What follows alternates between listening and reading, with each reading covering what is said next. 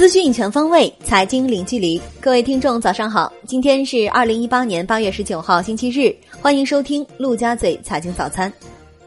宏观方面，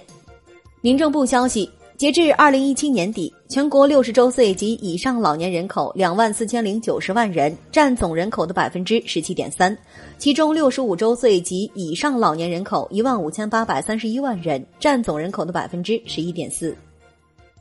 恒大集团首席经济学家任泽平表示，金融危机多次打断了后发国家经济的高速追赶进程，供给侧结构改革是出路。只有进行有效的结构调整，实现增长动力转换，才有望避免危机或走出危机。比如一九九八年前后的韩国。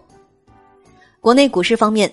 截至八月十六日。证监会受理首发及发行存托凭证企业三百零二家，其中已过会三十家，未过会二百七十二家。未过会企业中，正常待审企业二百六十九家，终止审查企业三家。截至八月十七日，已有七百八十一家 A 股上市公司披露了二零一八年中报，其中五百六十六家公司中报净利润实现同比增长，一百二十一家公司报告期内净利润更是实现同比翻番。高成长性尤为凸显。伴随着市场波动，上市公司股东愈发意识到潜在风险。仅八月十七日晚间，就有超过二十家上市公司发布股东解除股权质押的公告，其中不少是质押期尚未满而提前解押。券商人士分析，这主要是在去杠杆的大趋势下，开始主动通过提前解押降低杠杆，控制风险。知情人士透露，美团将加快上市进程，于九月十三日赴港 IPO。美团点评计划下周进行上市聆讯，预计在八月下旬进行预路演。业内人士分析，美团点评将集资最少四十亿美元。知情人士透露，此次美团的融资比例不超过百分之十，估值为三百五十亿至四百亿美元。华兴证券表示，目前对短期行情持谨慎态度，但长周期来看。利好正在逐步堆积。首先，随着政策微调，银行端流动性的传导逐步打通；其次，财政部要求加快专项债券发行进度，筹集资金用于重点领域和在建项目的建设，投资端基建打码，对 A 股市场的风险偏好能起到一定提振作用。MSCI 纳入 A 股因子调整在即，外资或提前进场，为 A 股引来新的增量资金。金融方面。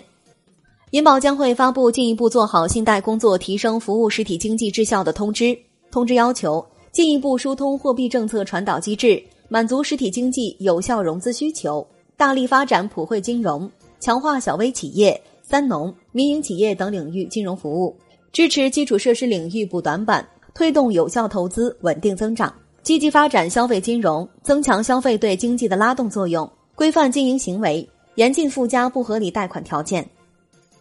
交通银行执行董事、副行长沈如军表示，截至今年七月二十六日，交通银行累计开立区块链国内信用证二十笔，金额达一点五六亿元。楼市方面，四川出台房地产市场调控二十四条，全面防范化解房地产风险。二十四条要求强化住房预售管理。取得预售许可的商品住房项目，房地产开发企业应在十日内一次性公开全部准售房源及每套房屋价格。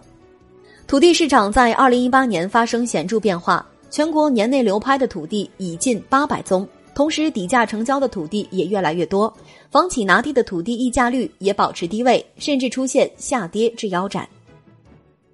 产业方面，马云表示。阿里巴巴关注三个关键技术：一、用于金融方面的区块链，区块链和互联网在未来二十年将重构世界金融系统；二、人工智能；三、IOT 物联网，未来所有通电的设备都会变成智能设备。中国工程机械工业协会挖掘机械分会发布数据显示，一至七月纳入统计的二十五家主机制造企业累计销售挖掘机十三点一二万台，同比增长超百分之五十。创造历史同期第二高销量，其中三一重工挖掘机销售二点七五六万台，占据百分之二十一的国内市场份额，龙头地位稳固。广州市信息基础建设三年行动方案（二零一八至二零二零年）提出，要打造网络强势，着重解决既有住宅小区、城中村等光纤改造问题，到二零二零年，光纤宽带接入用户达百分之百，实现四 G 信号全覆盖，五 G 大规模商用。在暑期档大盘走势火爆的趋势下，七夕档一举拿下四点六亿票房，同比去年的二点三亿，涨幅高达百分之百，创造档期影史票房新纪录。国际股市方面，特斯拉掌门人马斯克表示，可以在约三年时间内制造价值二点五万美元的特斯拉汽车。德国联邦汽车运输机构的一份报告表示，戴姆勒公司可能被迫在欧洲召回多达七十万辆柴油车。在这些车发现有排放造假装置。外汇方面，委内瑞拉总统马杜罗宣布，石油币今后将作为该国的国际记账单位以及国内工资和商品服务定价的基准。马杜罗同时表示，待货币改革完成后，一个石油币将等于三千六百主权玻利瓦尔。美元净多头仓位创下二零一七年一月以来新高，截至八月十四日当周。投机者连续第九周增加美元净多头仓位，总额较前一周增加十六点八亿美元至二百三十七亿美元。好的，以上就是今天陆家嘴财经早餐的全部内容，我是压力，我们下期再见。